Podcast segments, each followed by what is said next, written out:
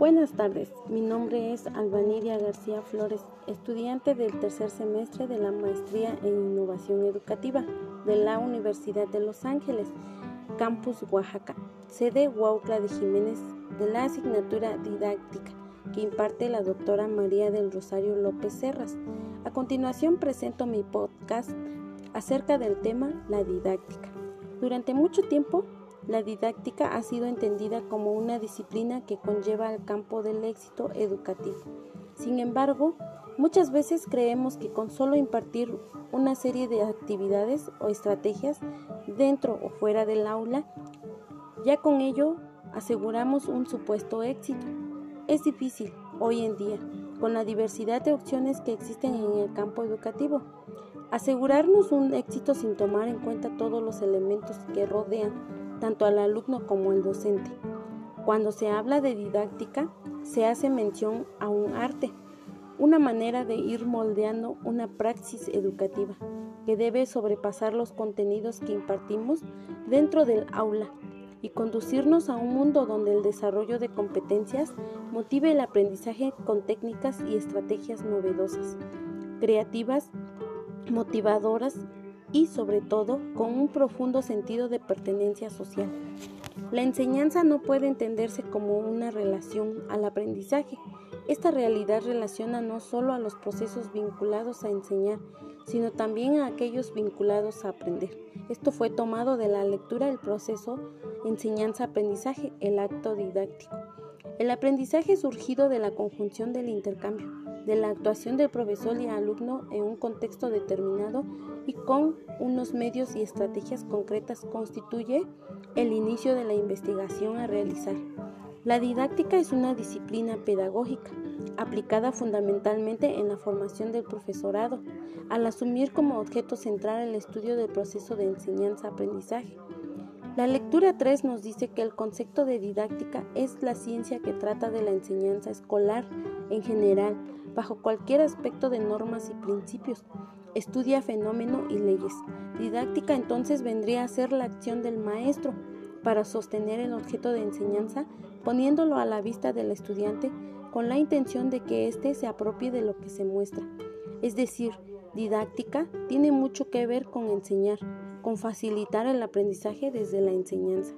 La didáctica es importante en la pedagogía y la educación porque permite llevar a cabo y con calidad la tarea docente, seleccionar y utilizar los materiales que facilitan el desarrollo de las competencias y los indicadores de logro.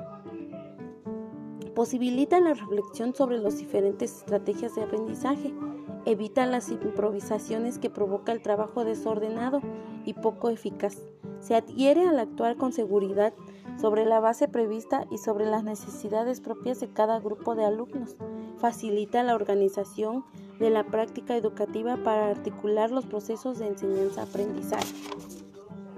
La enseñanza se concreta en el acto didáctico, concebido por Titón 1966 como un acto esencialmente comunicativo, de intercambio bidireccional entre docente y discente en escenario social de enseñanza la didáctica permite al docente tomar decisiones y organizar su práctica pedagógica en cuanto a qué enseñar, cuándo enseñar, cómo enseñar, qué evaluar, cómo evaluar, cuándo evaluar. Medina 1988 concibe la comunicación didáctica como una relación de complicación existencial y social que se establece entre los agentes del proceso educativo, determinada por el escenario del aula, centro y entorno la biografía y las expectativas de aquellos y de la comunidad escolar mediante el empleo del código verbal y los signos no verbales para conseguir la formación integral de los estudiantes. Stenhouse, 1984, se refiere con claridad a la lógica de esta postura cuando dice, enseñar es un compromiso intencional que se orienta a fines que deben ser claramente planteados. Si el profesor propone metas precisas y expresa los cambios que espera producir en los alumnos. El camino hacia la meta puede verse bien definido y además comprobar si ha logrado. Tomado en cuenta la lectura 2, el docente es el que guía, acompaña y orienta el proceso de aprendizaje, cuyo ritmo debe ser respetado Para Litwin, la buena enseñanza se relaciona con la manera particular que despliega el docente para favorecer los procesos de construcción del conocimiento. Esto tomado también de la lectura 2. La buena enseñanza es aquella que promueve el desarrollo personal, profesional y social de los sujetos, así como la autonomía de pensamiento y acción. La enseñanza debe estimular el compromiso y la responsabilidad ética hacia la tarea y la capacidad del aprendizaje permanente. No solo se trata de guiar al estudiante por el camino correcto. Para ser un buen maestro hay que tener la paciencia, respeto por el aprendizaje, la empatía y las ganas de ayudar a los demás.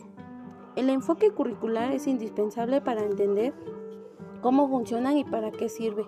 Bolaños y Molina, 2003, exponen que los enfoques curriculares constituyen el énfasis teórico que se adopta en determinado sistema educativo para caracterizar y organizar internamente los elementos que constituyen el currículum. El currículum educativo sirve para orientar la actividad académica de una institución, hacer posible el, el proceso de aprendizaje del alumno y verificar que el plan de estudios que se esté llevando a cabo de forma adecuada.